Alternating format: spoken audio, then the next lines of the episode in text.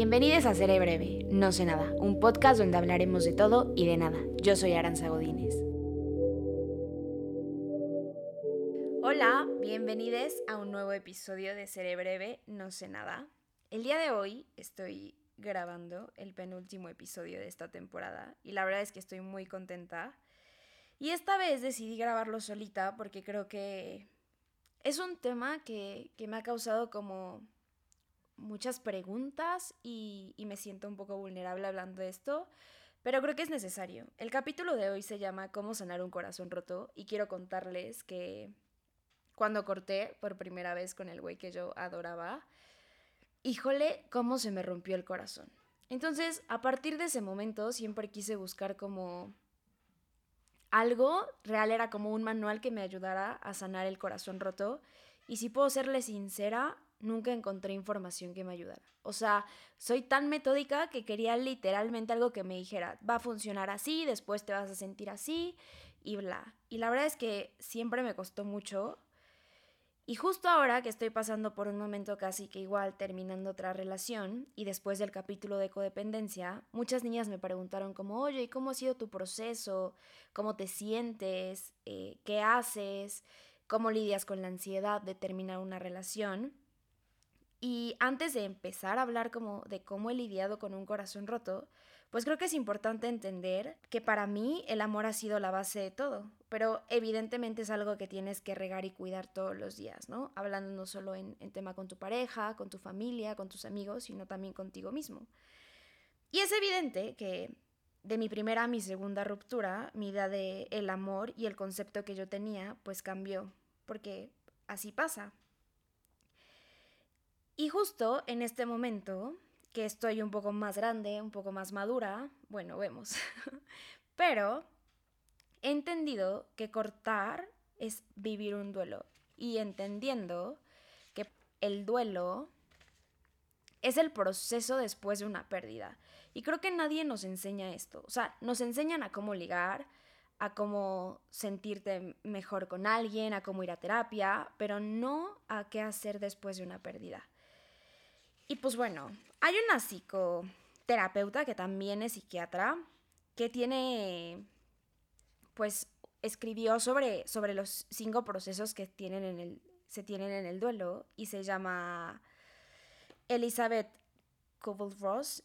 Y pues ella habla de cinco etapas que básicamente tenemos que pensar que el duelo nunca va a ser lineal. Es decir, no es como que pasas una etapa y te vas a la siguiente y bla.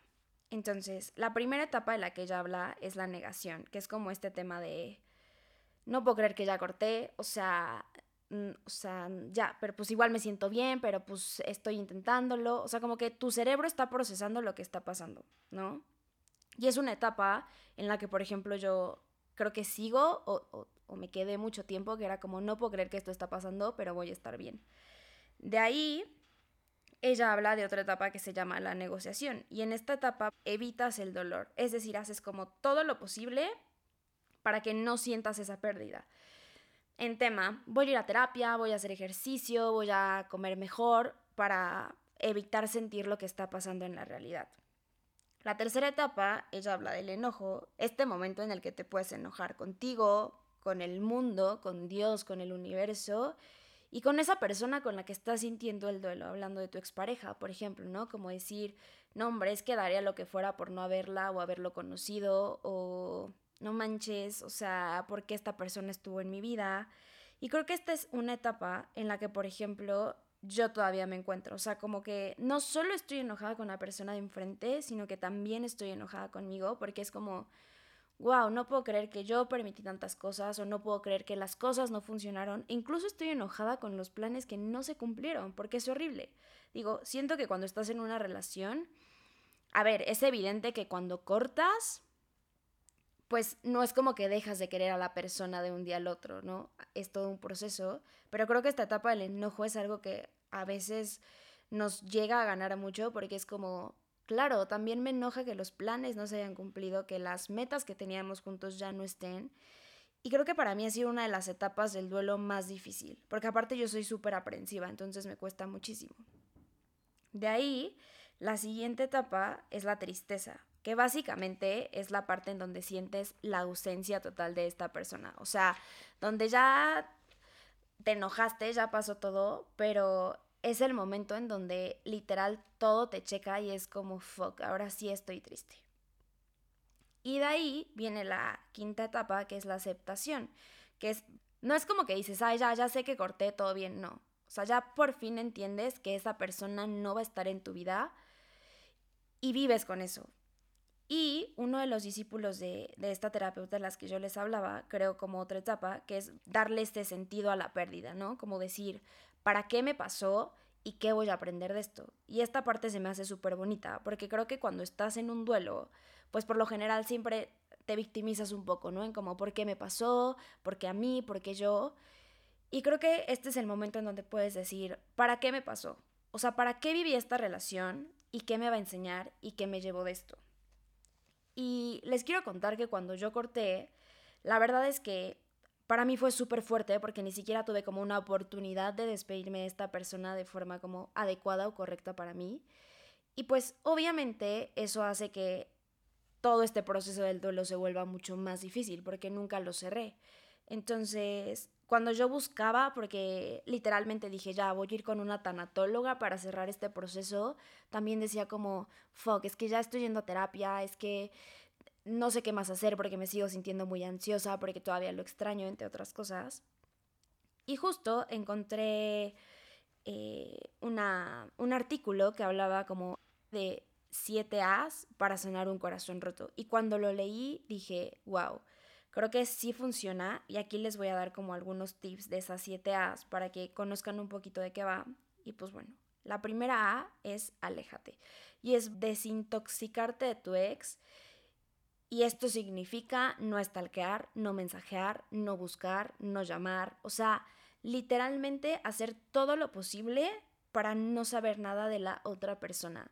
Creo que es uno de los procesos más difíciles porque al final cuando estás en una relación pues quieres saber del otro y quieres entender también por qué está pasando, incluso quieres saber qué siente, pero también es importante saber que si tú te alejas, eso te va a ayudar muchísimo a llevar el proceso. Es súper difícil y justo a mí me pasó que yo literalmente soy la persona que bloquea. O sea, yo no puedo ni dejar de seguir ni silenciar porque mi ansiedad aumenta. Yo me voy a bloquear y no solamente a la persona, o sea, yo sí soy tan radical y tan intensa que es como bloqueo cualquier persona que pueda tener como algún tipo de contacto con él, porque pues no lo quiero ver, o sea, estoy en un proceso de sanación que es como no quiero saber nada de ti. Incluso yo les he pedido a mis amigas como de si sabes algo, o sea, si el güey da anillos, se casa, tiene bebés, lo que sea, no me cuentes porque ya no me interesa y porque ya no me corresponde. La segunda A es acuérdate. Esta A me parece muy importante porque es justo recordar por qué te fuiste de esa relación. Porque muchas veces pasa que cuando cortas dices, puta, güey, no manches, quiero regresar con este carnal porque lo extraño, porque lo amo, porque me hacía reír, güey, porque veíamos pelis los domingos. Pero hay algo que te dejó, o sea, hay algo que hizo que tú dejaras esa relación. Entonces, acuérdate por qué, por qué te fuiste. Acuérdate ¿Qué no fue suficiente para ti para quedarte en esa relación? ¿O qué hizo esa relación que tú no te sintieras tan bien? La tercera A es la atención a ti. Porque cuando cortas y estás pasando por todo este duelo y no sabes ni siquiera en qué etapa te encuentras, pues es evidente que dejas de prestarte atención. Y atención me refiero a cosas básicas como comer, hacer ejercicio, levantarte, atenderte, poner atención en tus clases, en el trabajo, en lo que sea que estés haciendo. Esta a mí me ha costado un poco porque, porque cuando estás pasando por una situación tan difícil, o sea, lo, lo que menos tienes ganas es de hacer ejercicio, levantarte o mínimo arreglarte. Entonces, si estás pasando por un rompimiento amoroso, acuérdate de ti, acuérdate de lo importante que eres y de lo feliz que eras antes de, la, de esa relación y de lo que esa relación te dejó. La cuarta A es la aceptación y híjole creo que es una de las más difíciles, porque cuando cortas con alguien pues dejas de pasar tiempo con esta persona. Y es súper fácil decir acepta que ya no está, pero así va a ser. Tienes que aceptar que esa persona ya no va a estar en tu vida y que duela lo que duela, tienes que seguir adelante. Y creo que es una de las as más difíciles porque cómo, o sea, incluso es una etapa del duelo, imagínense lo fuerte que debe ser aceptar que una persona ya no va a estar en tu vida. Y era justo lo que les decía hace un ratito, como acepta que esos planes ya no están, pero van a venir mejores. Acepta que esas ilusiones ya no están, pero puedes crear otras nuevas. Y eso es muy, muy importante. La quinta A es actívate. A mí me pasó que cuando corté, o sea, yo no quería hacer nada, quería estar todo el tiempo viendo películas, llorando, escuchando a Reiki sin bandera. Y eso está padre y también está bien porque estás viviendo la emoción y estás viviendo el dolor y de eso vas a aprender. Pero también es importante que hagas cosas para que tú te actives. Tema, haz ejercicio, muévete, sal con tus amigas, busca actividades que te hagan como ocuparte y dejar de pensar en lo que está pasando. Esto no significa evadir, no, solo significa actívate para que te puedas sentir mejor contigo y puedas llevar el proceso de una mejor forma. La sexta A es acompáñate híjole lo difícil que es cortar con alguien, porque aparte es un momento en el que sientes que nadie te entiende y que nadie está sintiendo tu dolor. Y a mí mi mamá me dijo una frase así cuando corté y me dijo, a ver, güey, nadie se muere de amor. Y yo eso lo entiendo perfecto, pero en ese momento, se los juro, mi corazón estaba hecho cachitos y yo solo quería no existir. Y para mí fue todo un proceso porque pues mi relación no estaba tan bien, entonces yo no podía como hablar tanto con la gente pero mi terapeuta fue mi acompañante durante este proceso y ahora lo son mis amigas y eso a mí me ha ayudado muchísimo porque no me siento sola en el proceso y de repente escucho podcasts o leo artículos o leo libros que me acompañan y justo eso me ha hecho decir, a huevo, vas a salir de aquí y no es para siempre. Y la sexta es amate, que cómo es difícil. O sea, siento que es un término que ahorita se puso muchísimo de moda, porque es como, sí, ya, ámate y acéptate y todo cool. No, hombre, o sea, amarse es un proceso que no les puedo explicar lo difícil, pero creo que cuando tú te amas lo suficiente, sabes que ya no merece tu energía. Entonces, ámate. Ya sé que suena muy fácil y ya sé que suena a, cliché, pero, pero de verdad, cuando te das cuenta del valor que tienes, híjole, eres capaz de hacer cosas excepcionales. Hay una frase que me gusta mucho que dice que cuando una persona te dice o actúa como que no te ama, créele, porque es real. Y justo estos tips a mí me sirvieron para entender cómo iba a funcionar. A ver, y quiero contarles que esto no significa que ya es ley, que va a pasar así, que las etapas del duelo, o sea, tienen que ser así o que tienes que seguir estas 7 A y te vas a sentir mejor. No. En realidad esa es información que yo he aprendido y que se las quiero compartir a ustedes porque es algo que me ha ayudado muchísimo. Y también es importante entender que estamos en constante cambio. O sea, que, todo el tiempo vamos a estar evolucionando y que yo no soy la misma Aranza que era hace un mes y que posiblemente no voy a ser la misma Aranza en los seis meses que vienen, ¿saben?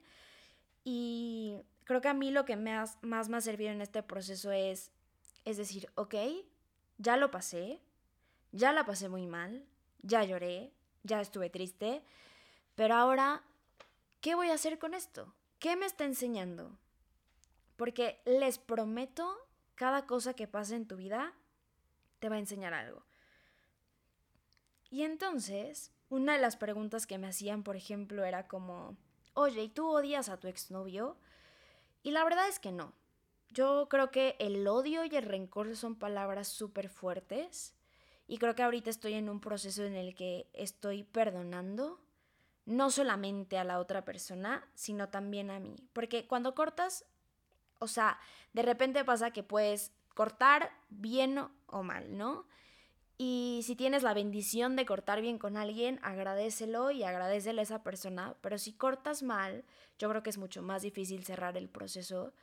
Pero algo que a mí me, me movió muchísimo es que vi una película que se llama Eat, Pray and Love. Y justo es Julia Roberts como divorciándose y viajando a diferentes lugares. Y cuando está en la India, ella dice que pues extraña a su expareja, ¿no? Y un güey le dice como cada que lo extrañes, mándale luz y amor y ya está. Y entonces a mí me pasa que cada que extraño a, a alguien o a, a mi expareja es como, ok, sé que ya no puedo volver contigo porque las cosas han ido muy mal, pero te mando luz, cariño y amor y ya está. ¿Saben? Entonces, esa fue una de las preguntas que más me movió porque a veces pasa, ¿no? Que cuando cortas lo único que quieres es que la otra persona desaparezca, pero pues tampoco se trata de eso. Y me pasó también muchísimo que me decían, yo me sentía súper mal y me decían, no, no, o sea, el tiempo lo cura todo. Y la verdad es que yo no creo que lo cure, sino que el tiempo reacomoda y hace que tú transformes tus emociones hacia algo positivo.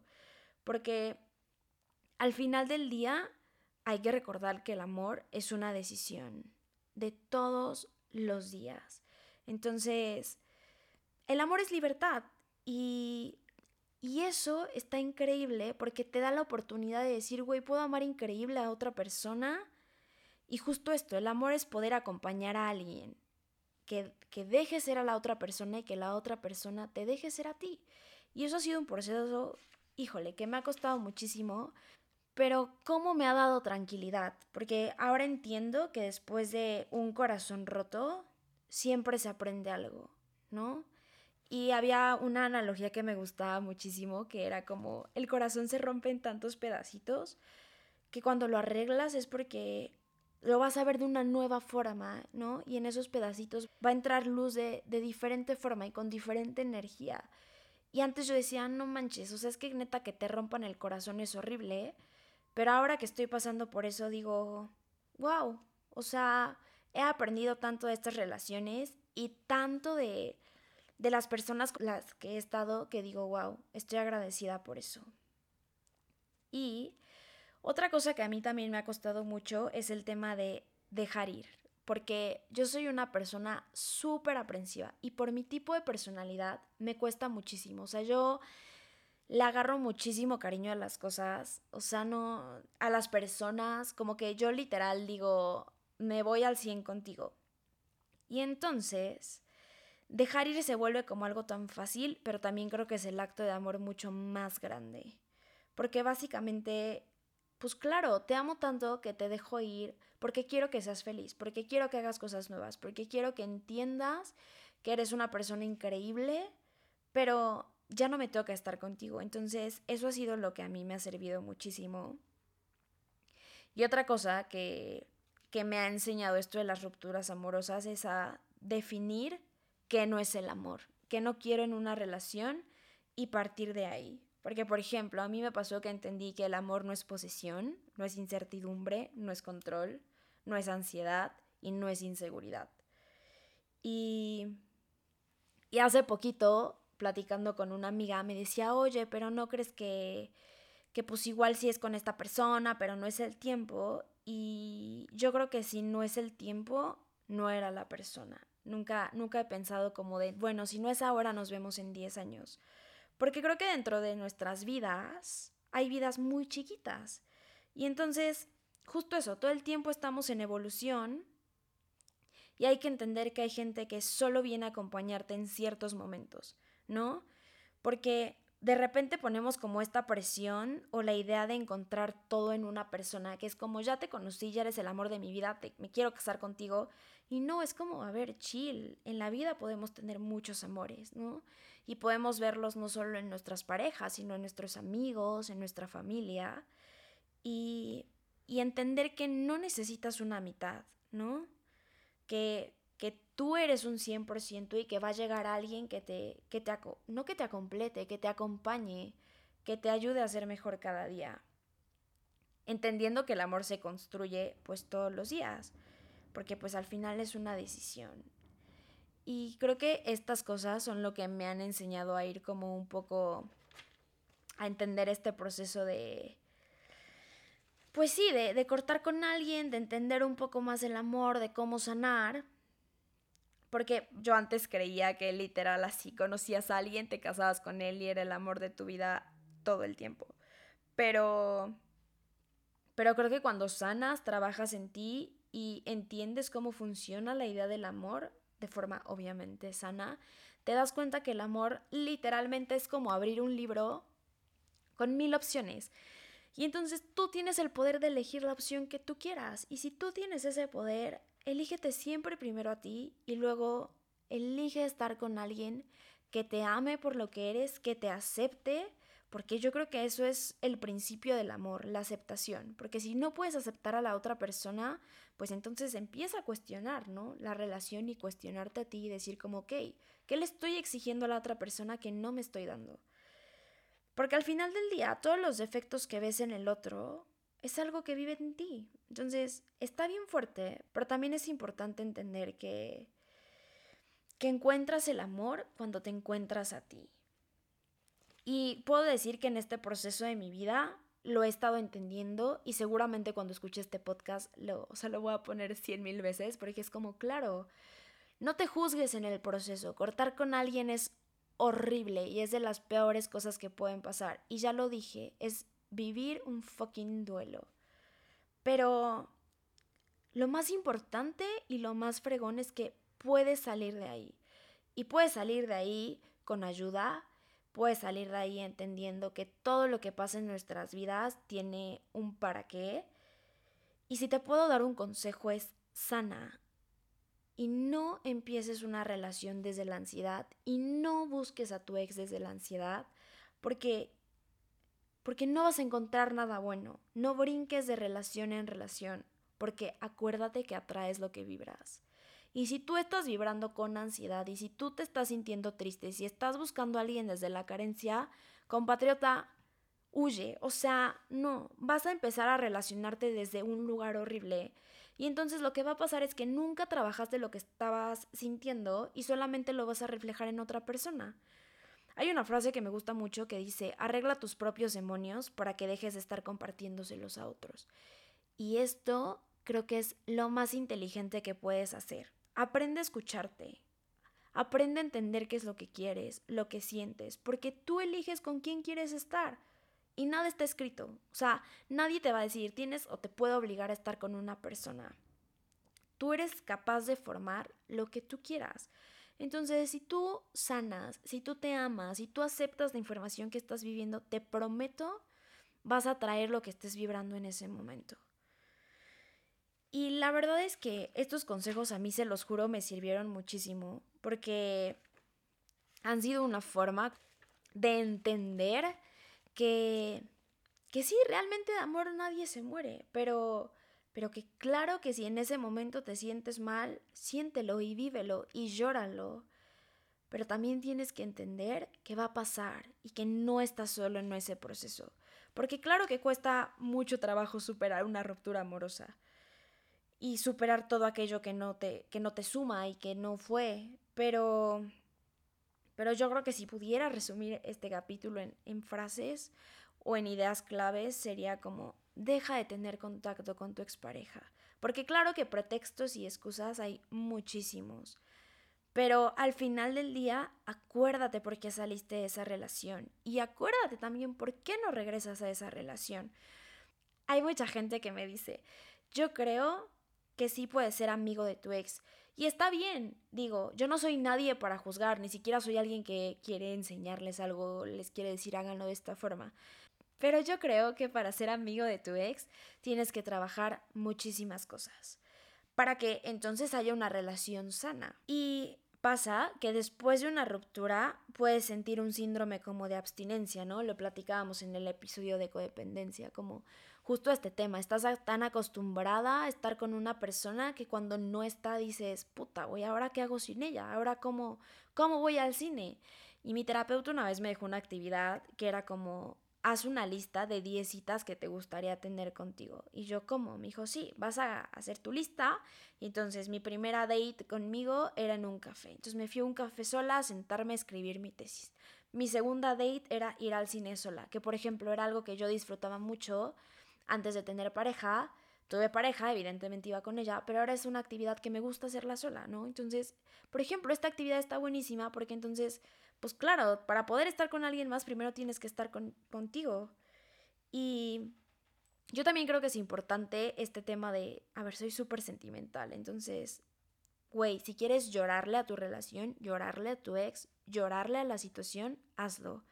Porque, pues obviamente cortar es es que neta es de las peores cosas, porque tienes tantas ilusiones inicias una relación con tanto amor que cuando eso se va dices como, no manches, o sea, neta, no puedo creer que real esté sintiendo un dolor físico en el corazón.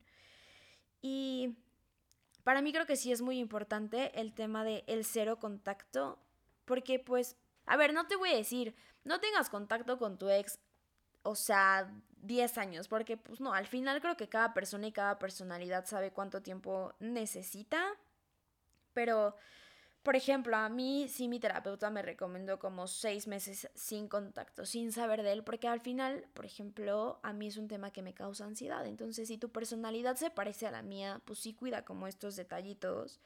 Y a mí algo que me sirvió muchísimo era, me gusta escribir, entonces cada que yo extrañaba a esta persona, le escribía algo y, y lo, lo, rompía. O sea, como que lo sacaba y obviamente no era como que, ay, se lo voy a mandar a mi ex para que sepa que lo estoy extrañando. No, era como, ya lo saqué, pero pues no hay más. O sea, esta persona ya no está y esa es la aceptación. Entonces, me toca cerrarlo a mí y fue algo que me sirvió. Hay gente que escribe y quema las cartas, por ejemplo, que también siento que puede servir como terapia. A mí solo me servía como escribirlo y lo tiraba. Era como, bueno, ya está, ya lo saqué, puedo seguir con mi vida. Y, y justo esto, acompáñate en este proceso, ¿no? Por ejemplo, yo le pedí a mis amigas que no me hablaran de mi exnovio. Era como, o sea, te pido que no lo menciones porque estoy en un proceso, estoy en un duelo y la estoy pasando mal. Yo sé que eres mi amiga, mi amigo y me quieres ver bien, así que ayúdame. Y justo en todo este proceso, creo que no he hablado de algo que es súper importante, que es como las ganas de querer regresar con tu ex. Porque pasa, ¿no? O sea, queremos evitar tanto el dolor que queremos regresar a lo fácil, al tema de, bueno, pues ya la pasábamos mal, pero pues, güey, prefiero sentirme mal acompañada que mal sola, ¿no? Entonces, yo no soy nadie para juzgar. Si tú quieres regresar con tu ex, puedes hacerlo y ya ponle pausa a este capítulo. Pero si no, Acuérdate de por qué saliste de esa relación y acuérdate qué es lo que mereces. Y en esto quiero resumir como lo que he hablado en, en este capítulo. Creo que es un capítulo muy, muy personal y, y espero que lo que te haya dicho te haya ayudado un poco porque, porque te, te prometo, cortar con alguien es vivir un duelo. O sea, y quien me diga que no, neta, neta, nos echamos un debate, pero se los juro si es de las peores cosas que un ser humano puede pasar. Pero creo que entre lo malo, lo bueno. Esto significa, búscale el para qué a eso. ¿Para qué sufrí tanto? Ok, ahora ya sé poner límites.